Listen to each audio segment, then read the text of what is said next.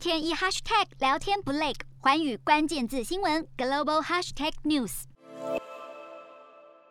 当七十八岁的美国总统拜登遇上了八十四岁的教宗方济各，一个关于年纪的老笑话，还是把双方给逗得开怀大笑。至于外界最关注两人又立场相左的堕胎权议题，就在谈笑风生间抛诸脑后。在美国第一夫人吉尔的陪同之下，拜登会晤了意大利总理德拉吉。而意大利作为今年二十国集团 G 二十峰会的东道主，对于拜登的来访更是高规格接待。接见拜登的还有意大利总统马达雷拉，而美国官员包括国务卿布林肯和财长耶伦都同场列席，显然已经恢复了疫情前的外交礼仪。相较下，中国国家主席习近平已经因为疫情两年没出国门了，这一次也将是以视讯与会，让美中元首的作风形成了强烈对比。继 G 二十峰会三十号开幕，COP 二十六气候峰会三十一号也要在英国登场，让 G 二十峰会犹如 COP 二十六的前哨战。各国领袖聚焦减碳、后疫情经济复苏、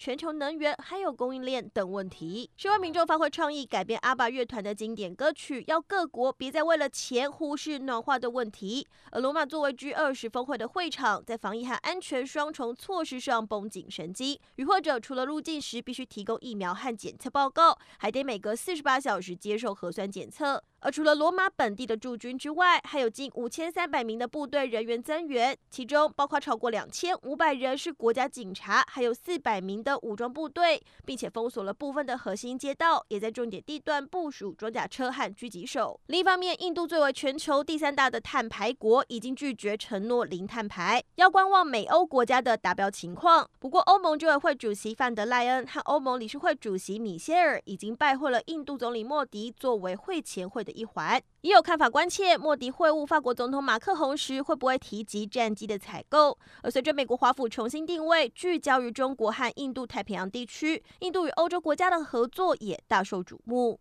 洞悉全球走向，掌握世界脉动，无所不谈，深入分析。我是何荣。环宇全世界全新升级二点零版，锁定每周三、周六晚间九点，环宇新闻 MOD 五零一中加八五凯播二二二以及 YouTube 频道同步首播，晚间十点完整版就在环宇全世界 YouTube 频道。